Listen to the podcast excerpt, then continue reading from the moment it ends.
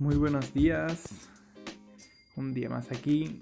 Hoy quiero hablaros sobre la, capacidad que tenemos a la hora de crear cosas. Normalmente pensamos que la gente de éxito han llegado hasta ahí porque son extremadamente inteligentes o son extremadamente buenos en una cosa.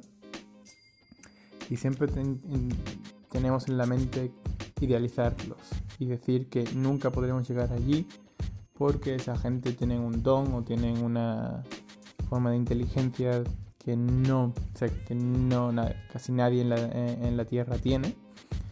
Y cuando vas conociendo gente, que son gente de éxito, te das cuenta que no es para nada así. Lo que les hace más o menos diferente es que son capaces de hacerlo, de, tener una idea en la cabeza y llegar a hacerla, no de, que sean extremadamente inteligentes. La inteligencia no tiene nada que ver con realizar objetivos.